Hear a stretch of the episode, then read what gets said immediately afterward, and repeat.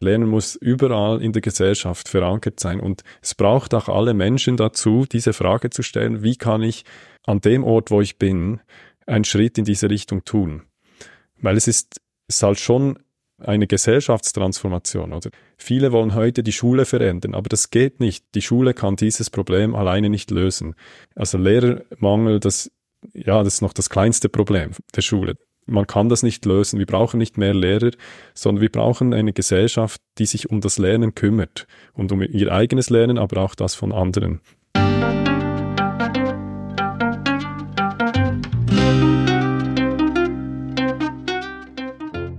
Schön, dass du wieder reinhörst. Ich begrüße dich ganz herzlich beim Ich Wir Alle Podcast.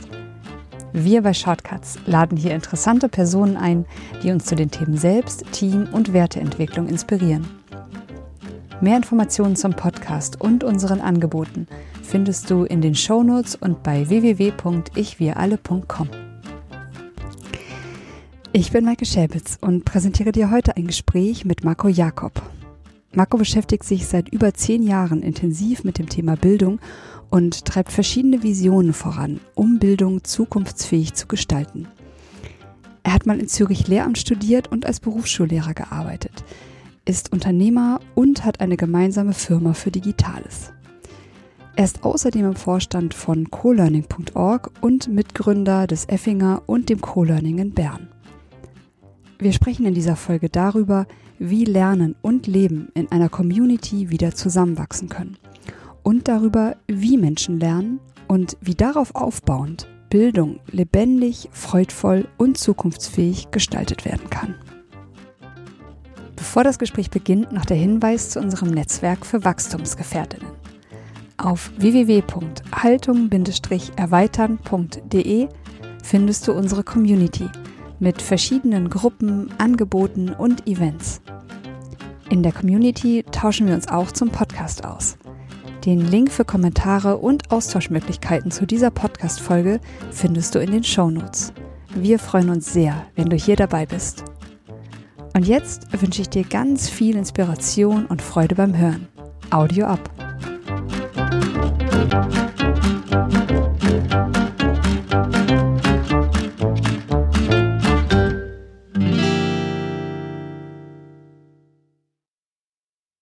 Hallo und herzlich willkommen hier bei Ich Wir Alle. Unser heutiger Gast ist Marco Jakob aus Bern in der Schweiz. Hallo Marco. Hallo Maike. Marco, wir beide wollen uns heute über zeitgemäße und zukunftsfähige Bildung austauschen. Und du beschäftigst dich seit über zehn Jahren intensiv mit dem Thema Bildung. Du hast mal Lehramt in Zürich studiert, du bloggst zu dem Thema, du bist im Vorstand von colearning.org und du bist Mitgründer des Co-Learning Bern. An diesem Ort, dem Co-Learning Bern und all deinen Erfahrungen und Perspektiven dazu wird heute ein Schwerpunkt unseres Gesprächs liegen. Und du und die anderen Mitgestalterinnen habt das Co-Learning Bern, habt dort einen Raum geschaffen, wo Jugendliche ab Oberstufenalter und Erwachsene in der Mitte der Gesellschaft gemeinsam arbeiten und lernen können. Der Ort eurer Initiative ist der Effinger in Bern, den du auch mitgegründet hast. Der Effinger ist eine Kaffeebar und Coworking Space und an diesem Ort wird durch alle Menschen, die dort gemeinsam sind, die dort gemeinsam wirken, die Arbeitswelt und die Lernwelt von Jugendlichen und Erwachsenen zusammengeführt. Zum Beginn unseres Gesprächs, um da einmal kurz so ganz direkt einzusteigen, Marco, ihr betrachtet Bildung als eine Aufgabe der ganzen Gesellschaft. Wie ist diese Perspektive oder Haltung in dir entstanden? Ja, danke für diese Einführung. Also, ja, es ist wirklich, es tönt auch so mit dem, was du jetzt erwähnt hast, da kommt ganz viel zusammen an diesem einen Ort. Und es ist nicht zufällig, dass wir eben Arbeit, Lernen, Leben, alles versuchen wieder irgendwie in die Nähe zu bringen, weil wir gemerkt haben, dass wir in der Gesellschaft alles auseinandergeteilt haben. Und deine Frage mit der Aufgabe der Gesellschaft, das ist eigentlich ganz einfach, weil Jahrtausende hat das die Menschheit so gemacht, dass Kinder zur Welt kommen und dann ist die erwachsene Gesellschaft verantwortlich dafür, für diese neue Generation da zu sein und zu schauen, dass die überlebt und gut leben kann. Und heute haben wir die Welten halt so aufgeteilt, dass die Erwachsenen an einem Ort arbeiten gehen und die Kinder sind in der Schule. Und das Lernen auch der Erwachsenen findet irgendwo in der Schule statt. Also wir haben das einfach outgesourced. Wir haben viel von der Kindheit outgesourced und viel vom Lernen oder von Schule halt an einem anderen Ort hingestellt. Und wir versuchen das wieder zusammenzuführen, weil wir sagen, das ist die Aufgabe der Gesellschaft, zu schauen, wie wachsen die neuen Generationen heran und sie zu begleiten und auch einander zu begleiten in diesem Lernprozess, der das Leben lang durchgeht. Hm. Ja. Ich habe dich das im Vorgespräch, glaube ich, das erste Mal so so erzählen hören, wie du es gerade gesagt hast und da ist es mir auch erst so richtig bewusst geworden, wie kurz menschheitsgeschichtlich sozusagen dieser wie kurz es erst diesen Zustand gibt, dass Kinder tatsächlich so aus der Erwachsenenwelt und aus der Gesellschaft für so eine lange Zeit ihres Lebens wie rausgenommen und an einen speziellen Ort gebracht werden, um dort das zu lernen, was eigentlich die ganze Zeit schon neben ihnen stattfindet. Genau, ja. Und ich muss jetzt gerade auch wieder noch an Christoph Schmidt denken. Ja, es ist jemand, von dem ich sagen würde, dass er sich auch so der, der Umsetzung oder der Realisierung eines menschenwürdigen Bildungssystems verschrieben hat. Und er hat jetzt kürzlich auf LinkedIn diese Frage formuliert, wie lernen eigentlich Menschen? Und dass diese Frage eigentlich so die alles entscheidende Frage sein muss für die Entwicklung eines zukunftsfähigen Bildungssystems. Wie würdest du denn diese Frage, wie lernen Menschen, beantworten und welchen Beitrag kann denn hier das Co-Learning im Effinger leisten? Das ist mega spannend. Auch Christoph führt es dann auch aus, also dass es eigentlich nur möglich ist, von sich aus selbst zu lernen. Dieses Modell, dass jemand von vorne am Lehrpult steht und irgendetwas in die Köpfe reinbringt, der Schüler, dieses Modell, von dem müssen wir uns unbedingt lösen. Das, das geht einfach nicht. Die Menschen kreieren das Lernen und ihren Weg selbst. Und er, er hat es ganz gut ausgedrückt, der Christoph, ich kann ja ihn da mal zitieren was, wenn das Erfinden und Kreieren seines eigenen Weges nicht eine Art zu lernen unter mehreren ist, sondern wenn es exakt die Weise ist, wie Lernen funktioniert, beziehungsweise was Lernen ist. Mhm. Also das Lernen ist das Kreieren, das Erfinden seines Weges. Auch wenn es den Anschein macht, wenn man im Klassenzimmer sitzt, dass jetzt vorne etwas gepredigt wird und dann alle lernen das, das geht nicht. Unser Hirn funktioniert nicht so. Jedes Hirn, das dort sitzt, jedes Kind und jede Person, die dort im Raum ist, kreiert dann etwas und das ist nicht kontrollierbar von außen. Und warum gehen wir nicht irgendwann mal aus diesem Klassenzimmer raus? Nicht nur in unseren Köpfen, sondern wirklich auch physisch an den Ort, wo viel mehr Lernen möglich ist und das ist vielleicht das, was wir versuchen, ist ähm, dorthin zu gehen, wo Leben schon ist, wo ganz viel passiert und dann ist auch ganz viel Lernen möglich. In einem Schulzimmer ist es einfach sehr schwierig, das herzustellen. Wenn man das Schulzimmer verlässt, dann ist dort eigentlich nichts drin. Und dann muss eine Lehrperson reinkommen und alles kreieren. Ich stelle mir das manchmal so vor, es ist eigentlich wie ein Theaterstück, das die Lehrperson hm. aufführt und sie versucht, wie als Schauspielerin, die Welt nachzusimulieren. Also was da draußen passiert. Und sie erzählt dann den Kindern, schaut, wenn ihr rausgeht, passiert dort das und das und das. Und deshalb müsst ihr jetzt Mathematik und müsst ihr Deutsch und all das müsst ihr lernen, weil das ist wichtig da draußen. Und jetzt haben wir zwei Probleme. Eines ist, die Lehrperson war schon länger nicht mehr selbst nachschauen, ob es tatsächlich stimmt. Und das Zweite ist, es ist einfach enorm aufwendig. Also dieses Theaterstück jeden Tag aufzuführen, ist einfach mega aufwendig. Und da haben wir uns einfach gefragt, ja, warum gehen wir nicht raus, dort, wo die Action, wo das Leben schon spielt? Und das ist halt eben dort, wo auch gearbeitet wird. Und so haben wir, das war in einer Kaffeepause in, in unserem Coworking Space, haben wir uns ausgetauscht und hatten wir auch eine konkrete Frage, hatten wir einen Jugendlichen, der irgendwo nicht mehr reingepasst hat und ein Vater, der gesagt hat, ja, was sollen wir tun? Nachher haben wir in der Runde gesagt, ja, wir haben doch hier genug Platz, wir haben einen schönen Ort, wir haben einen Coworking Space, eine Kaffeebar und da passiert ganz viel Leben. Und warum kann man nicht in dieser Umgebung auch als Kind lernen? Und dann haben wir es einfach getan, haben wir es einfach versucht. Ähm, dann ab ja, Oberstufenalter haben wir gesagt, weil wir nicht die Zeit haben, die Kinder so, so nah zu begleiten. Sie kommen rein und sind wie Coworker. Sie sitzen neben zwei, drei Erwachsenen und sind an ihren Lernprojekten dran. Und dann sind sie wie kleine Erwachsene, die arbeiten und lernen und dann auch gerne in der Pause darüber sprechen, was sie gelernt haben und was sie tun, was sie jetzt können, was sie vor einem Monat noch nicht gekonnt haben. Und das war am Anfang etwas gewöhnungsbedürftig, auch für die Erwachsenen halt. Jetzt sind da plötzlich Kinder in der Nähe. Inzwischen ist es ganz normal. Da haben wir jetzt alle Generationen dabei, also von kleinen Kindern bis zu 75-Jährigen, die schon länger pensioniert sind, sind da mitten in diesem Coworking Space drin. Wir nennen es deshalb jetzt auch ein Co-Learning Space, weil eben über alle Generationen hinweg gelernt wird. Mhm. Mm, ja, ich habe in Vorbereitung auf unser Gespräch auch einen Blogartikel von dir gelesen, Ausstieg aus der Taylor-Wanne. Genau. Ich meine, dass es das war, genau. Da ging es eben auch um den Ausstieg aus unserem aktuellen, großteils aktuellen Bildungssystem, wie der aussehen kann. Und da waren aber auch spannenderweise ganz viele Bilder in diesem Blogartikel, wo man eben auch sehen konnte, wie Menschen früher gelernt haben. Also man hat eine Schusterwerkstatt gesehen, wo kleine Kinder mit ihrem Vater in der Schusterwerkstatt einfach mitarbeiten oder in anderen Betrieben und so wie du jetzt gerade das Coworking im Effinger geschildert hast, klingt es für mich genau wie nach dem, nur dass es halt nicht unbedingt nur die Eltern sind, was ich als totalen Vorteil empfinden würde, sondern halt noch vielfältigerer Raum von Erwachsenen mit noch viel mehr Interessen und aber auch Begeisterung und Können, was weitergegeben werden kann.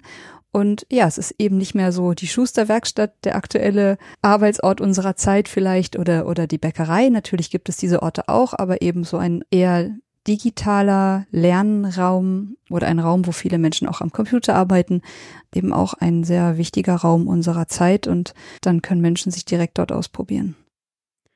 Ja, ist genauso. Also die Schusterwerkstatt ist ein schönes Bild und auch Bauernhof. Und man kann es, wenn man Leute kennt, die als Familie auf dem Bauernhof leben, dort kann man es noch anschauen, wie halt die alte Generationen zusammenleben und dort miteinander arbeiten und in die Arbeit eingeführt werden, Schritt für Schritt.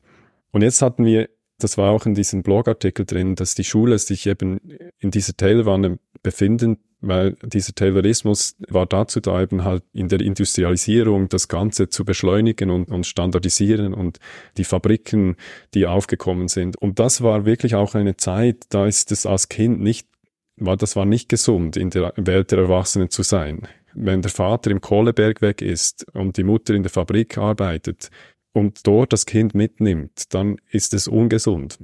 Ist auch für die Eltern eigentlich nicht gesund, aber es ist einfach für Kinder noch mehr. Und jetzt sind wir aber in einer, in einer anderen Zeit. Jetzt haben wir eben gemerkt, hoppla, jetzt ist die Arbeitswelt, jetzt wo wir sind, in, in Schweiz, Deutschland, Österreich, das ist ja nicht mehr gefährlich. Also wir haben diese gefährlichen Arbeiten, die haben wir auch weit von uns weggeschoben. Ist auch ein anderes Thema dann, ob das gut ist. Aber jetzt bei uns passiert recht wenig solche manuelle Fabrikarbeit oder Kohlebergwerke, die gefährlich sind jetzt. Das, das ist nicht das, wovor wir Angst haben müssen, dass jetzt Kinder ausgebeutet werden in solchen Institutionen. Also warum suchen wir nicht wieder nach Orten, wo wir sie in die Nähe bringen können, damit sie einfach eintauchen in diese Welt, wie die Erwachsenen leben. Das wissen alle Eltern, wissen das. Wenn man ein Kind beobachtet, wie es lernt, das ist einfach durch Beobachten, Nachmachen und ausprobieren und Fehler machen und nochmals ausprobieren. Und jetzt, wenn ein Kind in einem Coworking Space ist, dann gibt's ganz viel zu beobachten. Und manche sind natürlich am Computer, da muss man zwischendurch etwas erklären, aber auch die mit den digitalen Berufen, da gibt's immer noch so viel zu beobachten, weil die gehen auch in Gespräche mit anderen, die gehen auch in die Kaffeepause, die sind nicht die ganze Zeit am Computer. Bei uns haben wir auch gesagt, wir wollen Handwerk und Kunst und Musik, alles auch im Coworking Space drin haben. Je nach Alter ist dann, beobachten Sie eher diese Leute. Aber das mit dem Digitalen kommt dann auch ziemlich schnell und dann kommen Sie in diese Welt hinein. Der Lehrplan liegt alles schon da. Das ist einfach die Welt, wie sie ist, wie die Arbeit, wie sie läuft. Das kann man beobachten und dann hat jedes Kind einen Antrieb, erfolgreich zu werden als erwachsene Person. Und dann wollen sie von sich aus zeigen, dass sie etwas bewirken können in der Welt der Erwachsenen. Mhm. Und, und das zieht sie dorthin, wo wir auch sind und ist enorm motivierend. Und wenn sie irgendwann dann in einer Pause oder beim Mittagessen mal eine erwachsene Person bei sich haben und die Person sagt dann, hey, das hast du jetzt toll gemacht, dann merken sie, jetzt habe ich etwas bewirkt in der Welt der Erwachsenen und ich will mehr von dem. Da braucht es keine Noten mehr, weil sie wollen in diese Richtung gehen. Und dann müssen wir vielleicht dann selbst ein bisschen schauen, dass der wirtschaftliche Druck noch nicht auf sie wirkt. Das ist klar, oder? Dass wir wollen nicht, dass sie dann den Lebensunterhalt verdienen müssen, weil die Kindheit oder so, das soll noch eine Zeit sein, wo man auch ganz viel ausprobieren kann und es nicht äh, einen wirtschaftlichen Druck gibt. Aber warum dürfen sie nicht arbeiten? Warum dürfen sie nicht einfach Dinge ausprobieren? Mhm. Und das versuchen wir jetzt zu tun. Ich habe gerade gedacht, ob dahinter auch oft die Haltung stehen könnte, dass Arbeit, ja, dass sie eher so unangenehm konnotiert ist. Und mhm. es gibt unglaublich viele Menschen, die das, was sie tun, mit ganz, ganz viel Begeisterung tun und diesen Menschen dann im Alltag auch begegnen zu können, wie sie begeistert sind von dem, was sie tun, wie sie auch mal fluchen bei dem, was sie tun, wie sie mhm. Anstrengungen zum Überwinden haben. Ja, und das ist dann eben nicht mehr das Theater, was man aufführen muss, von dem du vorhin im Klassenzimmer gesprochen hast, oder halt Theater als, als, das hast du auch schon mal so genannt, eben als eine künstlich generierte Situation, sondern es ist einfach das Leben, was dort miterlebt wird. Genau, ja. Vielleicht ist es dort auch eine Hilfe, wenn jetzt Kinder in der Nähe sind und Jugendliche. Das fordert mich dann im Alltag auch heraus. Die beobachten ja ganz genau. Die schauen, welche Kleider trage ich? Wenn ich plötzlich ein schönes Hemd anziehe, dann sagen sie ja, was ist jetzt heute los? So sehe ich dich nie, oder? Dann erkläre ich, ja, jetzt heute ist ein wichtiges Gespräch. Und dann merken sie, ah, ich bin ein bisschen mehr nervös. Mhm. Und sie saugen ja diese Emotionen auf und, und beobachten das und die spiegeln das dann und reagieren darauf und eben auch, das wären auch bei den negativen Emotionen, dann die fragen dann halt, wenn du das nicht gerne machst, dieses Hemd anziehen und dann mit diesen wichtigen Leuten sprechen, warum tust du es dann? Kannst du es nicht auch ohne Hemd oder, ohne Krawatte oder so? Und, und dann, dann denke ich vielleicht, ja, ja, könnte ich eigentlich. Und wie wäre es jetzt, wenn ich mal einen Jugendlichen auch gleich zu diesem wichtigen Gespräch mitnehme? vielleicht ändert das auch wieder etwas und dann ändert dort die Atmosphäre. Also ist gar nicht schlecht, wenn wir darüber auch reden und, und dass sie dann auch mitbekommen, ich mache auch nicht alles freiwillig. Manchmal geht es auch darum, jetzt in der Selbstständigkeit, ich muss irgendwie schauen, wie kann ich Geld verdienen. Ich mache das gar nicht gerne, nach dem, nach dem Geld zu suchen, aber wenn da irgendwie, wenn das fehlt und dieses Ringen darum, um eine schöne Arbeit und um um äh, Kunden zufriedenzustellen. Das finde ich enorm wichtig, was sie da mitbekommen. Und so ist dann die Berufswahl auch etwas ganz anderes, oder? Wenn ich Kinder frage, die 14 sind zum Beispiel und nur in der Schule waren, wenn ich frage, was möchtest du denn werden, dann, die haben ja keine Ahnung, die haben kein, fast keinen Beruf gesehen live vor Ort. Wenn ich dann frage, was machen deine Eltern, dann sagen sie, ja, mein Vater macht irgend so was Soziales. Und wenn ich frage, was ist das, das Soziale dann? Ja, irgendwas mit Menschen, aber ich habe keine Ahnung. Also die wissen nicht mal von den eigenen Eltern, wie sich diese Arbeit anfühlt. Das Einzige, was sie mitbekommen, ist, der Vater kommt nach Hause und er ist müde. Das Arbeiten mit Menschen und Soziale, das muss irgendwie anstrengend sein. Das ist vielleicht so viel, wie sie mitbekommen. Also das wird nicht mein Berufswunsch. Und sonst habe ich im Globby-Buch mal gesehen, ja, da im Kinderbuch, dass es Lokführer gibt. Vielleicht könnte ich Lokführer werden. Und dann merkt man, ja, vielleicht braucht es die in Zukunft nicht mehr so viel. Was mache ich dann? Und wenn Sie jetzt in einem Coworking Space sind, und das, ich glaube, es muss nicht immer ein Coworking Space sein, idealerweise sieht man während der ganzen Kindheit ganz viele Orte, ganz viele Möglichkeiten, ganz viele Erwachsenen, wie sie arbeiten und wie sich das anfühlt, jetzt zum Beispiel bei mir in der Informatik oder in der Bildung, wie fühlt sich das an, als Informatiker zu arbeiten und nicht einfach einen Test zu machen, ja, du hast noch gutes logisches Verständnis, vielleicht ist das was für dich. Das ist so viel in diesem Informatikbereich hat mit Menschen zu tun. Kein Berufsberater sagt das. Und wenn man aber mal hingeht und das anschaut, dann merkt man das. Aber ich finde es spannend, wir können gut noch ein bisschen mehr darüber diskutieren, warum wir eigentlich die Arbeit mit so etwas Negativem verbinden. Das ist eine gute Frage. Betrifft eben auch uns Erwachsene. Hm. Ja. Ähm, ich habe kürzlich jemanden sagen hören, da ging es aber eigentlich um Traumaforschung. Und mhm. die Person hat gesagt, dass sie ist der Meinung, dass die meisten Menschen, die sie kennt, unserer Generation ein Schultrauma hätten in der Hinsicht, dass wir in der Schule größtenteils gelernt hätten, muss man mal schauen, ob das jetzt vielleicht ein bisschen zu, zu einseitig ist, was ich, was ich da wiedergebe. Unsere eigenen Bedürfnisse Gefühle, Wünsche, das Bedürfnis nach Bewegung, nach in Kontakt treten, nach, nach Ruhe, nach bei sich sein, all diese Dinge eher zu unterdrücken und das zu tun, was von außen gesagt wird. Und dass das eine Hauptlernerfahrung ist, sich zu disziplinieren und zu müssen und dass das mit Arbeiten aber verknüpft ist. Hm. So. Es wird ja auch oft gesagt, das bereitet dich hier aufs Leben vor.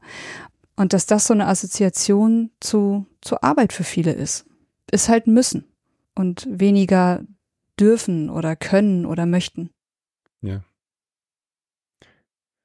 Ja, ich glaube, das trifft es. Also es geht darum, sich selbst klein zu machen und Erwartungen zu erfüllen von anderen oder von, von außen, die daher kommen. Also es ist alles vorgegeben. Ich bin selbst nicht gefragt.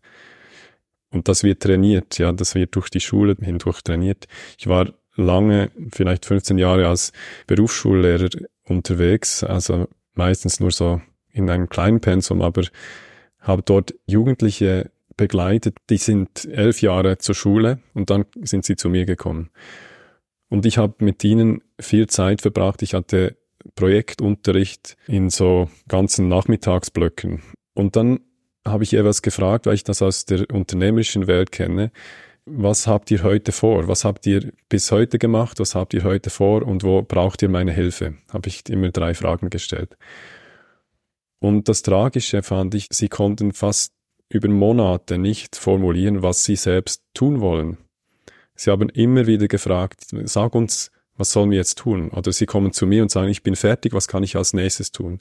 Wie der nächste Schritt in, in dieser Fertigungsstraße einer Fabrik sie rechnen damit, dass alles eigentlich schon von mir vorgegeben ist. Und jetzt haben sie einen Schritt absolviert. Jetzt, was ist jetzt der nächste Schritt? Und auch für die Qualitätskontrolle kommen sie immer zu mir. Da haben sie immer gesagt, ja, ist das jetzt gut genug? Und dann, ich habe mich geweigert, darauf eine Antwort zu geben. Ich habe gesagt, ja, was meinst du? Findest du, es ist gut genug? Und dann mit dieser Frage konnten sie nicht umgehen, die meisten nach elf Jahren in, im, im Schulsystem hast du keinen Zugriff mehr auf diese Einschätzung, finde ich das jetzt, diesen Text, den ich hier geschrieben habe, bin ich damit selbst zufrieden? Diese Frage kann man nicht mehr beantworten. Es kommt dann wieder, nach, nach ungefähr drei Monaten.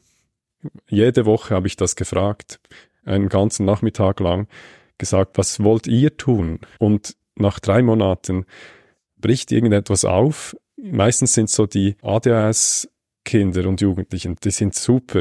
Also ich, ich liebe das, mit ihnen zu arbeiten, weil die sind viel schneller, die haben noch diesen Zugang, die, die strecken die Hand auf und sagen, ich habe eine Idee, ich will irgendwas machen, jetzt endlich werde ich gefragt, ich habe ich hab tausend Ideen, ich will etwas tun.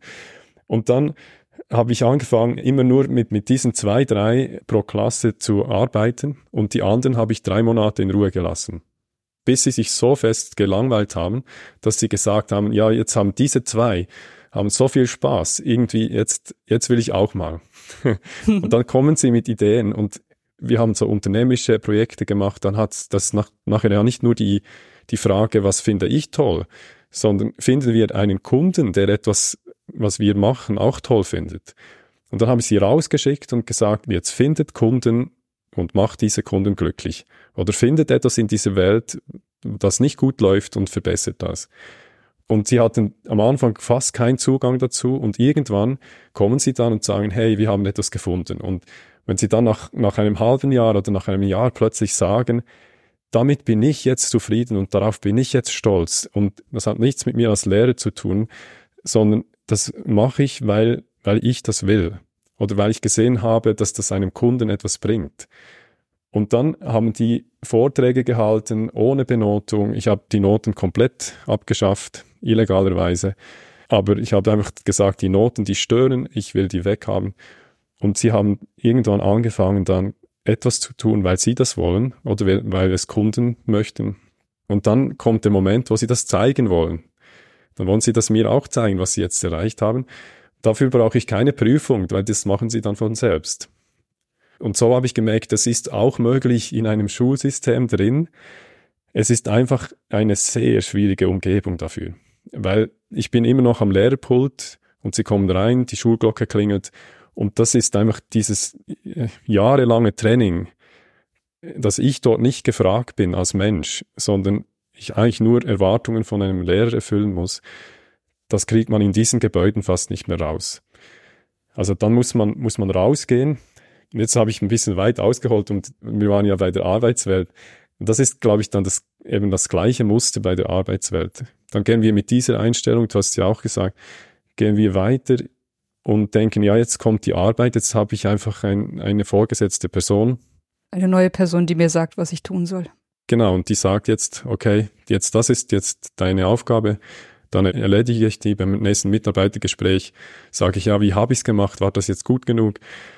Und niemand kommt auf die Idee, ich könnte ja mal selbst etwas tun. Und das gefällt mir dann in diesem unternehmerischen Kontext. Ich finde, sollten viel mehr Leute auch in diese Richtung gehen und sagen, hey, auch wenn ich, ich reduziere die Angestellte Arbeit ein wenig und ich versuche dann eben etwas anderes zu tun, wo ich selber merke, das bringt der Welt etwas, das bringt auch dem Kunden direkt etwas. Und das braucht eben auch Lernen. Und ich glaube, da sind wir wieder beim Thema eben Lernen. Wenn, wenn wir mit Lernen etwas Positives verknüpfen, dann hat es eben auch Raum in dieser Welt des Arbeitens und der Erwachsenen, dass man am besten jede Woche einen Tag oder einen halben Tag oder einfach, dass man das einflechtet in die Arbeit, dass man Raum hat zu lernen und lernen heißt eben auch Raum, um diese Frage zu stellen, was möchte ich eigentlich tun? Und wie kann ich mich entwickeln? Wie kann ich mich entfalten? Es ist nicht so zielgerichtet wie die Arbeit man kann auch mal in eine Richtung forschen und dort gibt's dann vielleicht eine Sackgasse. Und das ist okay. Und mit der Arbeit ist es nicht ganz so einfach. Ich kann nicht x IT-Projekte einfach machen und, und die scheitern, dann gibt's meine Firma nicht mehr, oder? Mhm. Ja. Und Lernen braucht einfach Raum und das versuchen wir auch eben in, mit ganz viel Kraft in die, in die Erwachsenenwelt hineinzubringen, weil viele Erwachsenen haben halt abgeschlossen mit dem Lernen, weil sie eine negative Erfahrung gemacht haben. Dann sagen sie, ja, hör doch auf mit diesem Lernen, ich, ich kann es nicht mehr hören, ja. ähm, weil sie müssen eine neue Erfahrung machen, dass das Zeit für sie selbst ist, Zeit, um sich zu entwickeln. Ja. Und das müssen wir einander halt auch sagen und, und helfen, dass wir das einbauen und darüber reden. Und das ist jetzt inzwischen halt auch Thema in den Pausen und in, beim Mittagessen, dass Leute erzählen, hey, ich habe etwas Neues, Neues entdeckt und ich habe hier ganz viel Fehler gemacht und dass man anfängt darüber zu sprechen. Mhm. Ja, total schön. Ich hatte gerade auch noch das Wort beitragen im Kopf ich habe so die Haltung oder so den festen Glauben daran, dass jeder auch etwas für sich Originelles beitragen kann. Mhm. Und das Leben auch bedeutet, bestenfalls herauszufinden, was das sein kann. Etwas, das nur Marco kann oder, oder etwas, das Marco ganz besonders gut kann und das deswegen eine ganz andere Strahlkraft hat, als wenn ich das machen würde. Zum Beispiel. Und mhm. ich musste gerade noch an den Malort denken. Das sagt dir bestimmt auch was, oder? Ja. Ja, André Stern kennen ja auch viele Menschen, die sich so mit, mit neuen Bildungswegen beschäftigen und sein Vater hat ja diesen Malort gegründet und ich habe einmal einen kleinen Film gesehen. Das ist eben ein Ort, an dem Menschen völlig ohne Vorgabe kommen können und Malutensilien vorfinden und einfach, einfach malen können, was auch immer sie wollen. Und er hat an einer Stelle in dem Film, hat der, der Papa von André Stern geschildert, wie Kinder früher unfassbar kreative Bilder gemalt hätten. Also er fand die einfach irgendwie lebendig und bunt und hat immer wieder Sachen gesehen, er dachte, sowas habe ich noch nie gesehen. Mhm. Und er sagte, das hätte vor einer gewissen Zeit aufgehört.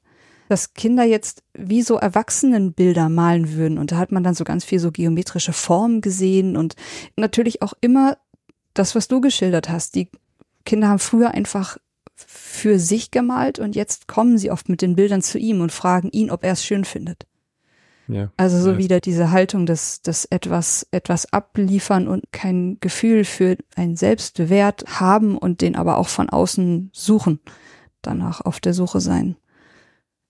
Ich wollte dich noch fragen, wie denn von den vielen Erwachsenen im Effinger die Perspektive auf die Zusammenarbeit mit Kindern ist. Also du hast deine Perspektive ja schon als total bereichert geschildert, aber wie es auch von vielen anderen Erwachsenen wahrgenommen wird, jetzt wirklich wieder viel altersdurchmischter ihren Alltag zu erleben. Also ich, ich denke, ganz viele sind erstaunt, dass es gar nicht so einen großen Unterschied macht. Mhm. Weil sie sind dann ein bisschen erstaunt, die kommen rein. Wir haben so eine Community, die hat es ist ein, ein Verein, der das ganze Haus verwaltet. Es sind inzwischen vier bis fünf Etagen und ein ziemliches Bienenhaus. Mhm. Und jetzt kommt jemand rein, der vielleicht noch nie in so einem Coworking Space war, kauft bei der Kaffeebar einen Tagespass und setzt sich hin und ist vielleicht Dienstagvormittag. Und dann sind sie schon ein bisschen erstaunt, denken sie wahrscheinlich, ja, was machen jetzt diese Jugendlichen hier? Müssen die nicht in der Schule sein? Aber sonst arbeiten die einfach und die müssen sich auch alle an die, an die Hausregeln halten. Und das heißt halt, es gibt Orte im Coworking Space, wo man laut sein darf. Und es gibt Orte, wo man halt, wo es ruhig sein soll. Aber dann merkt man dann, die Erwachsenen haben genau gleich viel Probleme, diese Regeln einzuhalten wie die Jugendlichen. Also die, da wird dann ein falschen Ort telefoniert und das nervt dann andere Coworker und so und dann muss man das ansprechen. Und dort ist dann auch wieder ganz viel Lernen drin, Jetzt mit Jugendlichen ist, ist sehr einfach. Da kann man einfach, wir schauen, dass das auf Augenhöhe geschieht, dass man miteinander spricht. Und da sagen wir den, den erwachsenen Co-Learnern oder Co-Workern, schau, wenn, wenn es irgendwo zu laut wird, dann sprich mit ihnen und sag, könnt ihr dort in die, in die laute Ecke gehen. Aber sprecht auf Augenhöhe. Und das müssen wir, wir schon ein bisschen lernen, dass man ganz normal mit Jugendlichen sprechen kann. Mhm. Und dann reagieren sie auch wie Erwachsene darauf. Und den Jugendlichen müssen wir ein bisschen den Rücken stärken, dass, dass sie auch den Mut haben, auch etwas zu sagen. Und das ist dann dort ganz entscheidend. Das ist etwas, das dann wirklich für das Leben enorm wichtig ist, dass man auch für seine Bedürfnisse einsteht. Hm. Sie kommen dann vielleicht zu den Bezugspersonen ein bisschen und fragen, hey, jetzt war jemand neben mir, der hat den ganzen Tag oder den ganzen Vormittag telefoniert. Ich konnte mich nicht konzentrieren. Und dann sage ich, ja, was brauchst du? Denkst du, du kannst das selbst mal ansprechen? Oder sollen wir zusammen mal hingehen und, und sagen, hey, ähm, das war jetzt nicht ganz okay oder könntest du das nächste Woche anders machen? Diesen Umgang miteinander, den müssen wir üben. Was sonst noch ungewohnt ist, ist, dass, also die Coworker waren sehr begeistert, als wir mit diesem Projekt angefangen haben. Haben gesagt, ja, wir wollen das, diese Jugendlichen im, im Haus. Wir haben deshalb eigentlich wirklich eine sehr tolle Community. Ich glaube, wir alle haben da unterschätzt, dass wenn wir nicht nur nebeneinander arbeiten wollen, sondern auch miteinander, dass wir dort Wege suchen müssen, wie wir auch einander begegnen. Weil das ist auch in ganz vielen Coworking Spaces, wo nur Erwachsene sind, ist das ein Problem, dass alle kommen mit ihrem Projekt, schlagen den Laptop auf, arbeiten den ganzen Tag, sprechen fast mit niemandem und gehen dann wieder nach Hause. Und wir suchen äh, eben überall immer nach Möglichkeiten, wie kann das aufgebrochen werden? Wie können wir voneinander mitbekommen, was geschieht, was bei der Arbeit geschieht, welche Probleme entstehen, wo können wir einander auch helfen? Und jetzt haben wir zum Teil ähm, so Projekte gestartet, die ganz bewusst über verschiedene Generationen gehen. Wir nennen die auch Lernunternehmen weil es ist, dass diese Projekte haben etwas Unternehmerisches, die müssen auch sich selbst finanzieren, aber sie müssen nicht so viel Gewinn abwerfen wie andere Unternehmen. Wir sagen, es hat eine Gewinnmarge, aber es hat auch daneben eine Lernmarge. Und diese Lernunternehmen funktionieren so, dass zum Teil Pensionierte dabei sind und Jugendliche dabei sind und Erwachsene zwischen 40 und 50.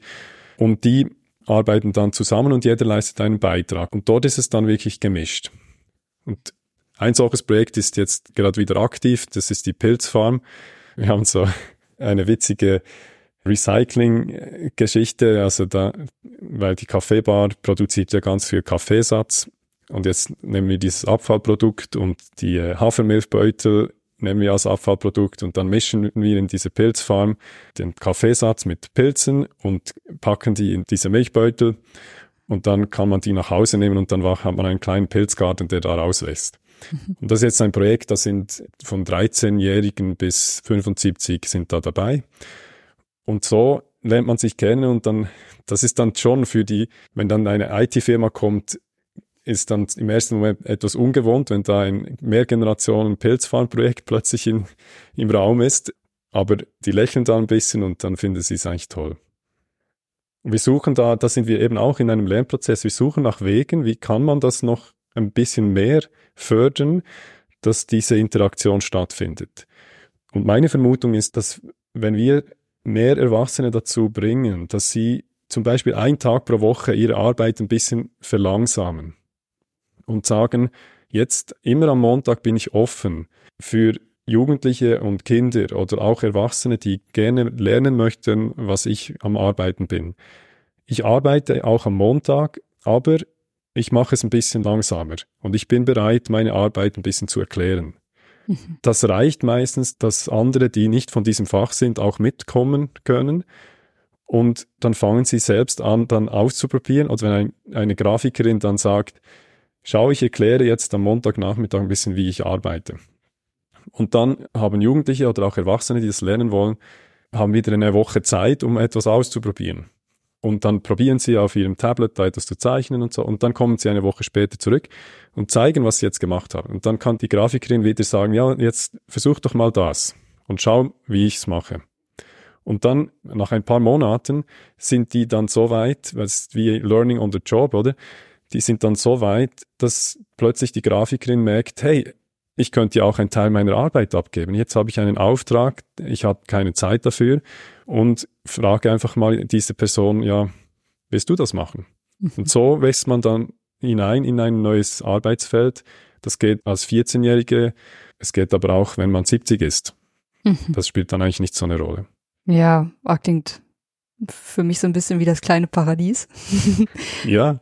Also wenn ich da eine Übersicht habe, wer was kann und ich weiß, was ich gerade machen möchte und du kannst mir dabei helfen und mir das zeigen und so. Also zumindest so erlebe ich mich auch mit meinen Kollegen ganz oft. So wenn ich zu bestimmten Sachen Fragen habe, dann ist da einfach jemand, der mir kurz wie so einen kleinen Online-Kurs oder sowas gibt, ich da Zeit nehmen kann, mir Dinge zu erklären. Und das ist so wertvoll und eben halt so eine ganz echte Situation und mir fällt jetzt auch gerade noch ein, es war so ein kleiner Punkt, als du vorhin von den Jugendlichen gesprochen hast, die dich so wahrnehmen, wenn du vielleicht gerade irgendwie etwas schicker angezogen bist und ein Gespräch hast und dass du sogar auch schon die Überlegung hattest, mal dann vielleicht jemanden mit in so ein Gespräch reinzunehmen. Und ich hatte mal einen Chef, hallo Alex, falls du hier zuhörst, das waren für mich brutale Lehrstunden. Also da gab es dann Situationen, es ist irgendwas total schief gegangen, irgendwas, was ich vielleicht verbockt habe oder sowas und es gab da nie den großen Rüffel für, sondern komm, Maike, wir bringen das zusammen in Ordnung zum Beispiel. Mhm. Aber es, es musste auch nicht was mit mir zu tun haben. Aber es gab ganz oft das Angebot, setz dich doch mit dazu ins Telefonat. Ich mache einen Lautsprecher an. Ich sag auch am Anfang des Telefonats, meine Kollegin hört gerade mit, ist das okay? Ja, ja. Mhm. Und dann habe ich dabei gesessen und vorher mir gedacht, boah, wie will er die Kuh vom Eis holen und oh Gott, wie soll das gehen und so. genau. Und ich könnte das nie oder oh Gott, was was sagt man da? Wie macht man das und so und mhm. oh, ich habe da menschlich so unfassbar brutal viel gelernt. Ich fand mhm. das so, so wertvoll, einfach nur zwei Erwachsene dabei beobachten zu können, wie sie irgendwie auch gerade vielleicht ein konfliktreiches oder spannungsgeladenes Thema da miteinander klären können. Mhm. Meistens klären können. also das sind alles so, so Situationen super, super wertvoll. Ja, das ist voll schön und, und wertvoll. Ich nenne das auch beiläufiges Lernen. Und wir haben das im Co-Learning, versuchen wir so neue Begriffe auch reinzunehmen, wie man über Lernen spricht. Das ist eigentlich genau das, also den Lautsprecher einschalten beim schwierigen Telefongespräch und dann die Person, die zuhört, eben das, ich finde es sehr schön, wie du es beschrieben hast, da passiert so viel Lernen in diesem Moment. Wenn wir andere Menschen dazu einladen, beiläufig neben uns da zu lernen, das ist eine Riesenbereicherung für die Person selbst, aber auch für die Person, die ähm, diese Einblicke gewährt. Ich bin jetzt 40 geworden dieses Jahr und ich habe echt viele Kolleginnen und Kollegen in, in meinem Alter und so zwischen 40, 50, die sagen, jetzt werden langsam meine Kinder ein bisschen älter. Ich habe selber keine Kinder, aber äh, natürlich viele in, in meinem Umfeld. Mhm. Und dann sagen die, jetzt bin ich beruflich auf dem Höchststand irgendwo angelangt. Ich kann alles, was ich eigentlich wollte, habe ich erreicht, jetzt von meinem fachlichen Wissen. Und jetzt weiß ich nicht mehr, wie weiter. Und jetzt ist das Problem, und ich glaube, das ist ein gesellschaftliches Problem, das wir kreiert haben, dass solche Leute zwischen 40, 50, 60-jährig haben keine Möglichkeit mehr, um das, was sie gelernt haben, all diese Erfahrungen auch weiterzugeben. Und dann kommen einige auf mich zu, weil ich auch halt vielen Schulen unterwegs war und als Lehrer unterwegs und dann fragen sie mich, du Marco, was meinst du, soll ich Lehrer werden? Weil beruflich habe ich alles erreicht, aber jetzt möchte ich etwas weitergeben. Dann sage ich meistens, ich glaube, die Schule ist der falsche Ort, weil dort hast du dann den Lernplan und dann musst du dort halt das erzählen, was dort drin steht. Und du kannst nicht, du kannst nicht ein schwieriges Telefongespräch auf Lautsprecher stellen und mal ganz nervös, auch wenn du 50 bist, ist ein schwieriges Gespräch. Du schwitzt bei diesem Gespräch und das zeigen und dann sagt die andere Person, hey, so genial, wie du das gemacht hast. Dieses Gefühl, das kann man nicht in einem Schulzimmer nachbauen. Das Lernen, das dort passiert, das passiert einfach in der Arbeit drin. Und ich glaube, wir müssen nach Orten suchen, wo wir Lernen in der Arbeit in Unternehmen einbauen, wo genau diese Momente möglich sind. Und das ist eben auch eine Bereicherung für die erfahrenen Leute, als Mensch hat man das in sich drin, dass man etwas weitergeben möchte. Jetzt habe ich das schon tausendmal ein schwieriges Gespräch geführt. Ich weiß, ich kann es noch tausendmal wiederholen, aber ich möchte jetzt, dass eine andere Person das lernt. Und jetzt ist das Problem mit die eigenen Kinder wollen das meistens ja nicht genau. Und früher war das so halt, dass die Kinder keine Wahl hatten. Dann ist diese Nachfolgeregelung klar.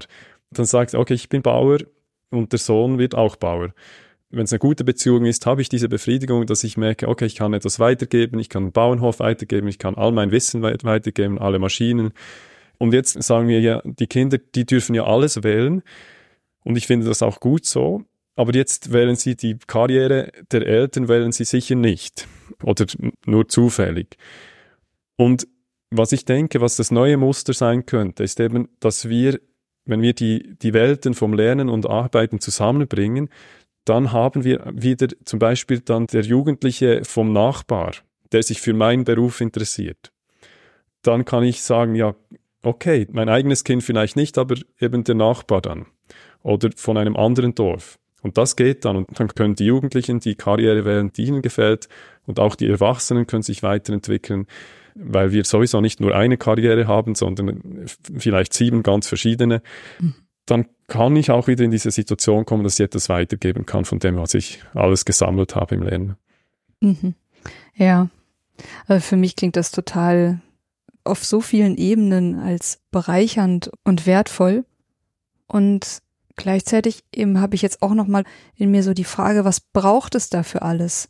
An Haltung, auch an dem, was du sagtest, so an Bereitschaft, Prioritäten anders zu setzen in meiner Zeit, Aufteilung oder in meiner Lebenszeitverplanung, also zu sagen, ja, vielleicht arbeite ich etwas weniger.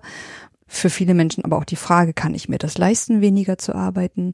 Mhm. Ähm, also wie kann das gelingen, dass der Raum dann auch da ist, vor allem für die Erwachsenen, diesen Raum dann, dann zu öffnen?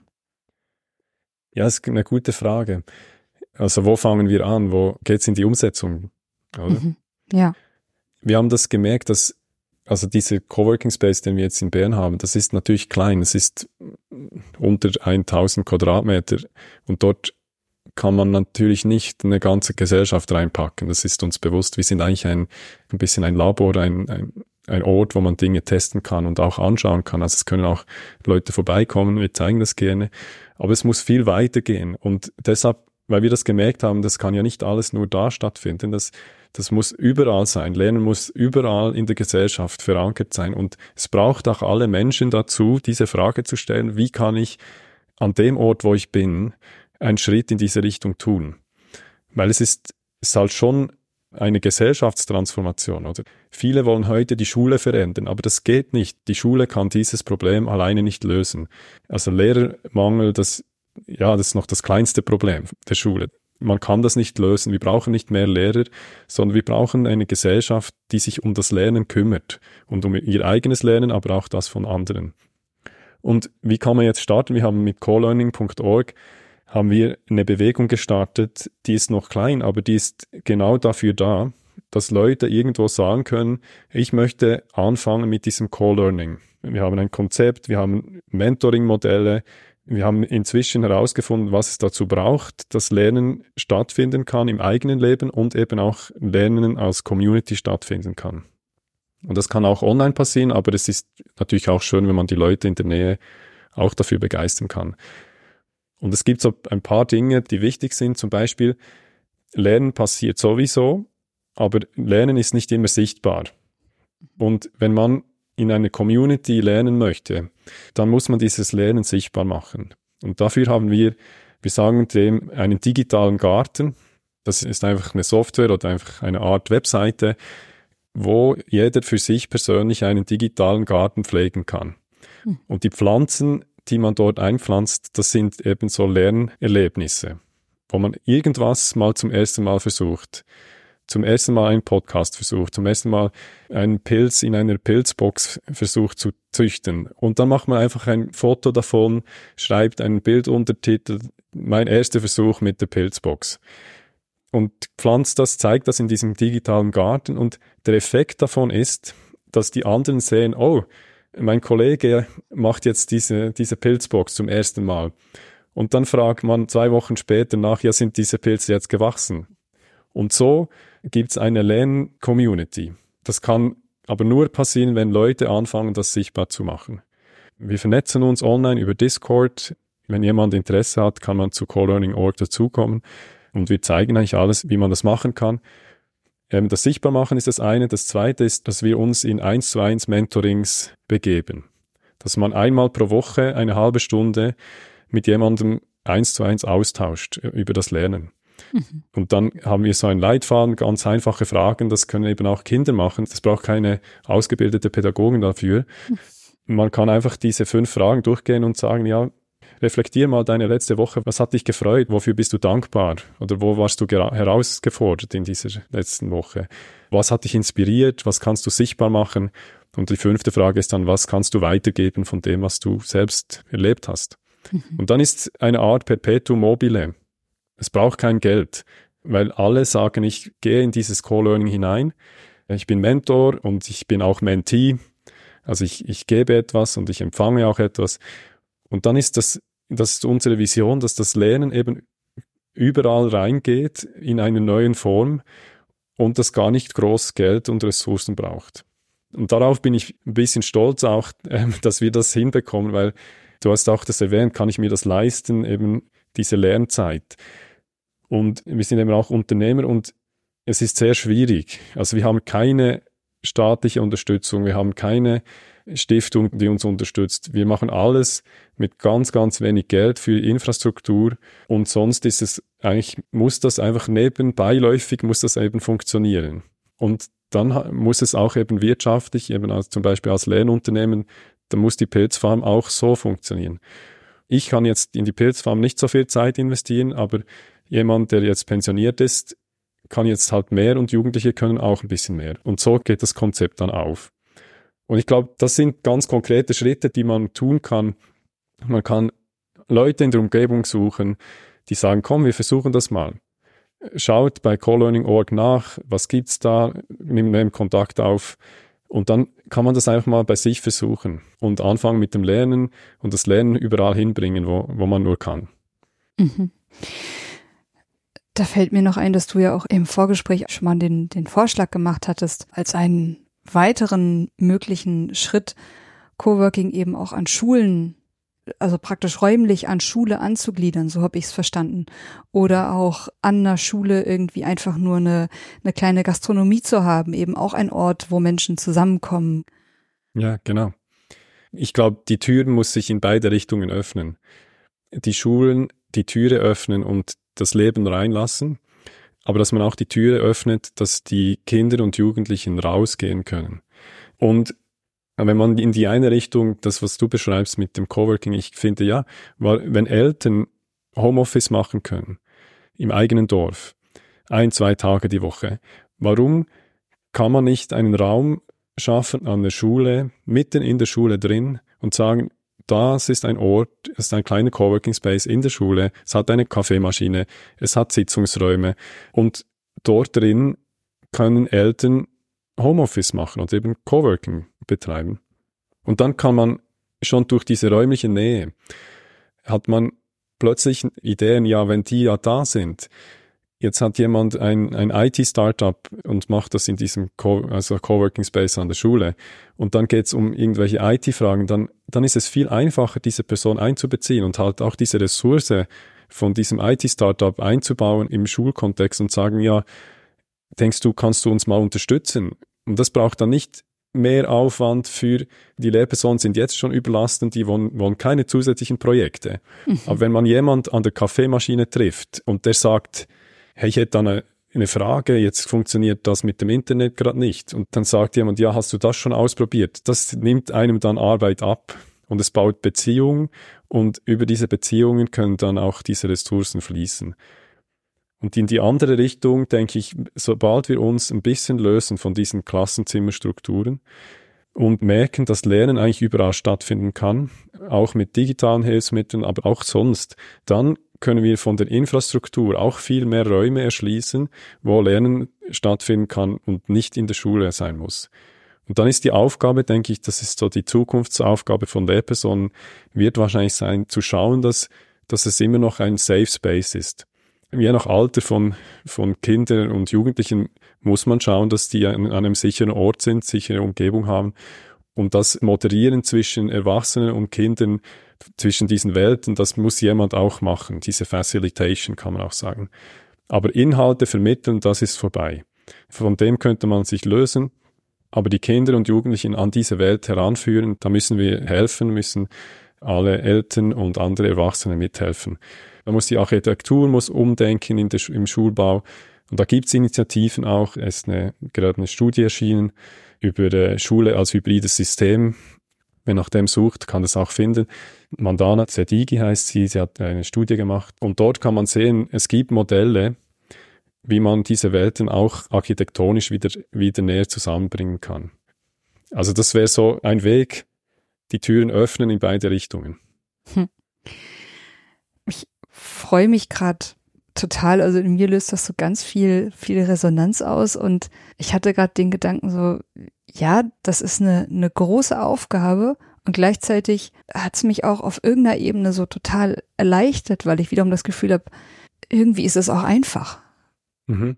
Also es braucht, so wie ich dich verstehe, vor allem neue und andere gemeinsame Räume, eben diese Berührungsfläche mhm. in der Gesellschaft, mittendrin oder diese vielen Berührungsflächen und ja doch, es ist schon einiges, aber es ist, ihr habt halt gerade ein Labor geschaffen und aber eben auch einen lebendigen Anschauungsraum, in dem man direkt erleben kann, mhm. wie es funktionieren kann. Ich wollte noch fragen, wie alt denn die jüngsten Kinder sind, die bei euch sind, weil es war jetzt ja explizit in dem, was ich vom Konzept gelesen hatte, sind Kinder im Oberstufenalter angesprochen. Hm, habt ihr denn Ideen oder auch eine Vision für jüngere Kinder oder unterscheidet sich das in eurer Perspektive? Wir haben einfach geschaut, was ist vom, von dieser Umgebung möglich. Also wir sind mitten in der Stadt Bern, neben dem Hauptbahnhof, oder? Es hat auch ähm, Leute gegeben, die wollten auch Privatschulen gründen und das integrieren für, für kleinere Kinder. Und dann haben wir aber gemerkt, es ist wie, wenn man eine Kokospalme in unserer Klimazone oder so pflanzt, dann ja meistens kommt die nicht so, so gut. Und jetzt, wenn man Kinder, die gerne eben rausgehen und sich bewegen und in einen Park gehen oder in eine ja, Grünfläche brauchen, ist diese Umgebung nicht geeignet, weil eben sind Straßen, ist mitten in der Stadt, das ist einfach, ist für, für Kinder nicht optimal, einfach nur die Innenräume zu haben. Und auch von der Betreuung her haben wir gemerkt, können wir das im Moment oder wollen wir das im Moment nicht leisten, dass wir so nah begleiten. Unsere Bedingung ist einfach, die Eltern müssen sich äh, wohlfühlen, mit, dass das Kind sich selbst mit der Straßenbahn und mit allem bewegt und sich selbst, auch selbstständig im Coworking Space bewegt, sich wohlfühlt. und selbstständig sich auch das Lernen organisieren kann. Das ist so bei uns nicht eine feste Altersgrenze, aber so, dass mit den Eltern sprechen wir und mit dem Kind und schauen, ist das möglich? Fühlen sie sich entspannt? Weil wir nicht immer eine erwachsene Person haben, die dann immer ein Auge auf diese, diese Jugendlichen hat. Also und unsere Erfahrung ist so 13, 14-jährig aufwärts. Und sobald aber eine Person kommt, die sagt, hey, ja, ich, ich habe eine Idee, wie man die Jüngeren integrieren kann, unbedingt, dann machen wir das auch. Ich würde es jetzt eben nicht unbedingt gerade mitten in der Stadt so machen, vielleicht ein bisschen Grünfläche daneben wäre schön. Aber das ist das gleiche Modell, das, also, da kann man auch schon Projekte anschauen. Das ist schon möglich, ähm, das über alle Altersstufen reinzunehmen. Zum Beispiel die Pilzbox, die falten und, und dort Kleber aufkleben und einfach solche Dinge zu, zu machen. Und wir haben auch eine kleine Werkstatt, das wäre auch möglich für die Jüngeren. Aber bei uns sind jetzt so 13 aufwärts. Hm. Mhm. Und dann die ganz Jungen, die kommen auch mit dem, das haben wir ja auch nicht ganz bewusst so geplant. Wir hatten eigentlich viele junge Familien, die, die äh, im Coworking Space sind.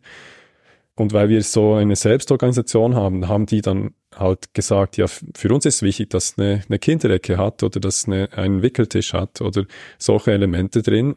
Und weil das jetzt vorhanden ist, bringen die auch ihre Kinder mit zur Arbeit, also die noch nicht eingeschulten Kinder. Die sind auch da und dann sehen wir auch Effekte, dass halt beide Elternteile im Coworking Space sind oder zum Beispiel am Vormittag der Vater im Coworking Space ist, am Mittag kommt die ganze Familie vorbei, dann ist Übergabe der Kinder und dann ist am Nachmittag die Mutter im Coworking Space und der Vater schaut zu den Kindern. Mhm. Und das finde ich eben auch schön, weil dann es gibt mehr Familienzeit, weil sonst, wenn Mutter oder Vater an einem Arbeitsort sind, wo, wo Kinder nicht erlaubt sind, dann gibt es kein gemeinsames Mittagessen. Und so ist das eben dann möglich. Mit der Zeit kennen sie auch den Coworking Space, können, können sich auch ein bisschen selber bewegen darin und die, die Erwachsenen kennen auch, also die, die, die paar Kinder, die, die da herum sind. Und das kreiert auch wieder eine Safe Space, weil man sich kennt. Und dann ist, ist die Mutter auch entspannt, wenn mal wenn sie mal äh, eine halbe Stunde in, ein, in eine andere Etage geht und das Kind dort spielt, weil sie weiß, es kennt sich aus. Und so braucht es auch viel weniger Betreuung, weil die Erwachsenen auch ein bisschen die Augen offen haben und und dann, wenn das Kind dann zum Fenster rausklettern will, dann, dann reagiert dann schon jemand, oder? Mhm. Mhm. Also solche Dinge, ich glaube, da müssen wir einfach kreativ sein, auch lustvoll und, und, und nicht zu kompliziert das machen. Ja. Ich erlebe das zumindest hier in so kleinen Elterninitiativen eben auch, dass ähm, es schafft schon für die Kleinsten eine ganz andere Beziehungsebene, viel mehr Zeit dann auch mit den Eltern in so einer kleinen Community verbringen zu können. Genau. Ich denke, das sollte das Ziel sein, dass wir mehr Begegnung schaffen, mehr Beziehung und dann auch eben Erwachsene und Kinder Pensionierte und Kinder, das müssen nicht nur die Eltern sein, es können eben auch andere Erwachsene sein, ist mehr so dieses Sippendenken, also dass, dass halt Kinder und Jugendliche aufwachsen in, in einem, eigentlich braucht es ja ein Dorf sagt man, als Umgebung und dass wir dieses Dorf wieder nachbauen, wo man sich begegnet und nicht alle nur ihre kleine äh, Ecke haben, wo sie, wo sie sein dürfen und sich nicht begegnen da braucht es alle und es ist, du hast es schön gesagt, es ist eigentlich gar nicht so schwierig. Also wenn Eltern diese Links, diese Verbindungen herstellen und wir einander helfen und auch mit Ideen einander helfen und sagen, hey, ich hätte eine Idee, wäre es nicht möglich, dass zum Beispiel ein, ein 13-Jähriger, der gerne mal etwas Handwerkliches machen möchte und ich habe keine Werkstatt, dann überlegen wir mal, ja, wie könntest du dem, dem Velomechaniker im Dorf, könntest du dem irgendetwas helfen? und dann als Gegenleistung sein Werkzeug brauchen. Und wenn man so auf jemand zugeht und, und als erwachsene Person diese Verbindung herstellt, dann öffnen sich oft Türen. Manchmal auch nicht, aber man, man findet diese Wege. Und dann, wenn jemand sagt, ja, okay, jetzt kommt er immer am Samstag und räumt mir die Werkstatt auf und dann braucht er noch mein Werkzeug, dann, dann sagt der Mechaniker dann ja auch, ja, dann will ich ihm auch zeigen, wie dieses Werkzeug funktioniert, weil sonst wird's ja, äh, vielleicht macht es ja kaputt, oder? Und dann ist genau der Effekt da. Dann hat der, der Mechaniker Freude, dass er etwas weitergeben kann. Ihm wird die Werkstatt aufgeräumt, vielleicht gereinigt ein bisschen. Und der Junge kann ausprobieren, ist das etwas? Kann ich da jetzt mein Velo reparieren? Und wenn dann plötzlich auch noch der Funke springt und der merkt, das ist eine Leidenschaft für mich, dann sagt dann der Mechaniker, ja, dann warum bleibst du nicht gleich bei mir und machst hier eine Berufslehre? Ähm, und natürlich ist es jetzt so, es gibt nicht, es gibt weniger Berufe, die so sind heute natürlich, ähm, aber es gibt sie auch. Und das haben wir jetzt getestet, auch mit diesen digitalen Berufen. Ich bin selbst ja in diesem Bereich unterwegs und ich habe gestaunt, es ist mehr möglich, als man denkt. Also es ist mehr sichtbar, man kann es sichtbar machen, auch im digitalen Bereich. Und man kann diese Bereiche erschließen und, und Leute reinlassen. Und dann ist Bildung plötzlich viel günstiger. Mhm. Und nicht nur günstiger. Und schöner.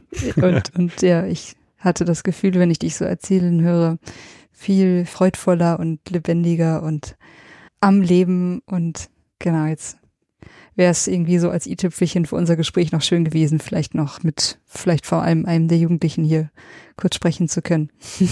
ja, stimmt, ich hätte jemanden mitbringen sollen. Das ist das, was mit unserem Denken eben passieren muss. Und ich ertappe mich selbst oft darin, dass ich denke, oh, das wäre jetzt, da wäre es jetzt schön gewesen, jemanden dabei zu haben. Aber wir haben Jugendliche, die gerne darüber sprechen, also die, da kann man auch vorbeikommen und, und mit ihnen schauen. Und äh, das finde ich ne, ein guter Hinweis, einfach, dass man, dass wir auch den Jugendlichen oder auch sonst Leuten, die in der Gesellschaft wieder auch eine Sprache geben, dass wir sie alle dazu nehmen und damit rechnen, dass jeder etwas, du hast es schön gesagt, etwas beitragen kann, oder? Mhm. Ja. Mein Beitrag. ja. Ja, Marco, ich glaube, ich würde jetzt zum Ende unseres Gesprächs kommen wollen und dich zum Abschluss noch fragen, ob noch irgendetwas nicht gesagt wurde, was dir wichtig ist? Ja, ganz, ganz viel. ganz viel wurde gesagt und ganz viel ist auch noch, gibt es eben zu entdecken. Und ich, das war meine Hoffnung, das, das freut mich wirklich enorm, dass wenn zurückbleibt, diese Lust, etwas auszuprobieren und das Einfache zu suchen und nicht das Komplizierte, sondern einfach nach diesen Lücken Ausschau halten. Wo kann, wo kann ich diese Lust entwickeln, Leute miteinander verbinden, Welten miteinander verbinden, auch wenn es nur zwei Personen sind und eine Kaffeemaschine, ähm, irgendeinen Weg suchen, mit Freude jetzt diesem Lernen nachzuspüren. Wenn es das auslöst, dann ist eigentlich alles gesagt. Wunderbar. Ja, Marco, ich danke dir sehr für dieses Gespräch. Also ich nehme ganz, ganz viele Impulse und Ideen mit für eine zukunftsfähige und ja eben auch, auch einfach zeitgemäße Bildung für, für Lernen und ich glaube auch ein zentraler Punkt, der sich mir jetzt so, so fast so ein bisschen eingebrannt hat in unserem Gespräch, wirklich wieder miteinander zu sein. Mhm. Also das, von dem ich oft den Eindruck habe, dass es ganz oft fehlt oder in unserer Welt auch schnell verloren geht an Gemeinschaft, an Zusammenhalt. Dass die Wege, die ihr im Co-Learning einschlagt und die Ideen, die du hier formuliert hast, dass die wieder mehr zu einem Miteinander in der Gesellschaft beitragen können. Ja, wäre auf jeden Fall schön. ja. Herzlichen Dank für das Gespräch. Voll schön. Ja, es war mir eine Freude. Danke dir, Marco.